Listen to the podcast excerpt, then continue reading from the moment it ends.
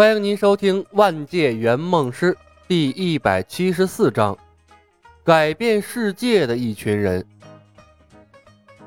黄聪一星任务《水浒传》的世界，帮助客户刘林琼坐上梁山头把交椅。任务中已持续时间六个月十五天。柳蓉蓉一星任务《兰陵王世界》。帮助客户申亚楠嫁给兰陵王高长恭，任务中已持续时间七个月。汉斯皮埃尔一星任务：斯巴达三百勇士世界，帮助客户里奥斯巴鲁加入斯巴达王室，并取得温泉关一战的胜利。任务中已持续时间两个月。月影浅草一星任务：柯南的世界。帮助客户江藤史志成为超越江户川柯南的名侦探，任务中已持续时间四个月。二十个实习圆梦师，十九个处在任务中的状态，只有一个处在空闲状态，叫做冯公子，名下一个任务都没有。这应该是李牧晋升一星圆梦师之后刚刚顶替上来的。这他妈是一群什么神仙选手啊！翻遍了所有实习圆梦师的资料，李牧颇有些失望。这个时候，他大概明白了万界圆梦公司所谓的团队合作的真正用意了。妈了个波的，这不就是传统公司的老带新吗？这不知道哪个大能搞出来的万界圆梦公司，除了这他妈一套智能系统之外，这压根儿就是一个空壳公司啊！没有领导，没有员工，公司的人才晋升机制是最残酷的优胜劣汰，谁先爬上来谁就是领导。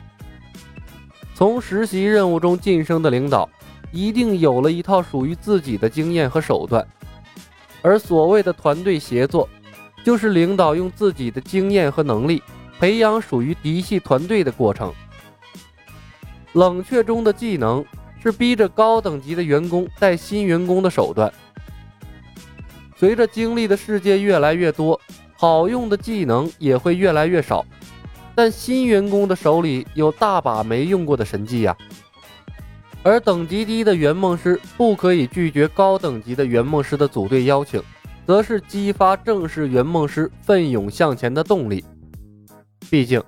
正式圆梦师拥有了挑选和拒绝客户的权利，而这样的公司制度意味着圆梦师如果不勤快，一旦被别人超越，那就会失去自主选择权，以及更重要的圆梦币的分配权。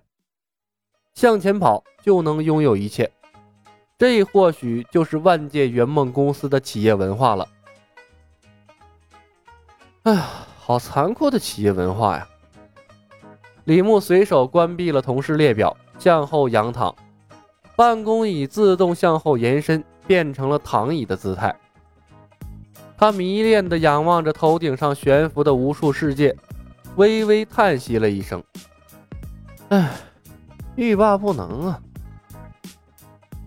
虽然明知道万界云梦公司是在剥削他的劳动力，但李牧也知道他自己呀。是拒绝不了这份诱惑的。这地球上再也没有任何一份职业能像圆梦师一样给予他刺激和满足感了。这就是给个总统也不换呢。而且冥冥之中，李牧有一种感觉，成为了五星圆梦师，那整个圆梦公司都是他的。他已经代表黄种人领先了所有人。不可能再把到手的权利拱手让给别人。忽然，李牧似是想到了什么，重新坐了起来。这次他点开的是客户追踪列表。第一个客户唐若悠，立体的画面突然在他面前弹了出来，久违的唐若悠在画面中出现。背景是一个装修豪华的房间，他的小腹高高隆起，不施粉黛的脸上洋溢着幸福的笑容。他坐在沙发上，一只手拿着小巧的飞刀，小心翼翼地在一段硬木上雕刻着画像。他的额头微微见汗，雕像已然初具形态。仔细一看，雕像的样子正是俊朗飘逸的李寻欢。唐若悠一边认真的雕刻李寻欢的雕像，一边喃喃自语：“宝宝，记住。”你爸比叫做李寻欢，是天下一等一的高手。等你出生后，等你出生后，妈妈就教你练小李飞刀。到时候，妈妈再想办法弄些圆梦币，咱们再去找李小白，让他带咱们去找爸比，好不好？李小白虽然是个大混蛋，但也只有他能帮助我们了。等你出生后，妈妈给你起个小名叫李大白，专门气气那个李小白。到时候啊，你见面就喊他哥哥。呵呵，女人呢，这还真把孩子生下来了，还他妈李大白。李牧一头黑线，瞬间决定把李小白、李大白两个化名全都抛弃了。不过，这唐若幽从李寻欢那里带回了小李飞刀的秘籍，倒是有些出乎他的预料。看来啊，他和这李寻欢的蜜月期还是干了点正事儿的。画面再切，一间放满了玩具的儿童房里，魏子琪坐在写字桌后面，桌子上摊开的是他的作业本，他一只手拿着笔，另一只手熟练地转动着蝴蝶刀，而后他头也不抬，手一扬，蝴蝶刀已然脱手飞出。咣的一声，钉在了墙上。而墙上呢，是一张放大了的素描画，画的那正是长满了络腮胡子的巫师李小白。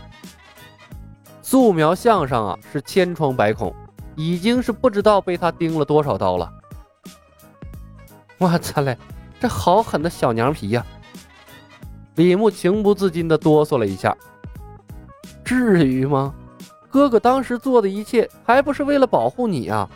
要不然你这小身板早成筛子了。画面再切，一间单人病房里，木星穿着一身病号服，仰躺在病床上，表情阴郁。他的两条腿被高高吊起，固定在半空，而他的手里则拿着当初李小白送给他的青莲剑，偶尔。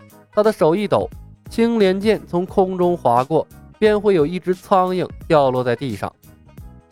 他身边的床头柜上摊开着一张报纸，被他挖出了一个大洞，但是黑色的标题依然依稀可见：“医生警告，不要异物塞后面。”苏汤和李牧一样，刚刚从漫威世界回来没有多久。他木木地站在窗边，向下眺望。楼下呢，是一片熙熙攘攘的菜市场。雷神之锤依然在他手上拿着，偶尔有电光从雷神之锤上划过，向他证明着雷神之锤的真伪。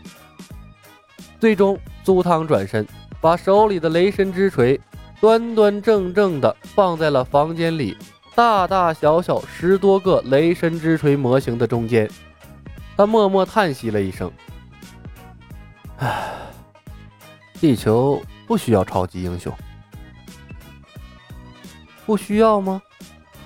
李牧隔空看着苏汤，想想之前几个客户的变化，又想想二十个圆梦师依然在为普通人实现梦想，制造各种或大或小的奇遇，笑着摇了摇头：“呵呵，很快就需要了。”地球要开启新时代了呀！此时此刻，李牧终于明白了万界圆梦公司的真相。万界圆梦公司实现的不仅仅是个人梦想，改变的更是整个世界。而圆梦师，正是促进世界改变的那一群人。本集已经播讲完毕，感谢您的收听。喜欢的朋友们，点点关注，点点订阅呗，谢谢了。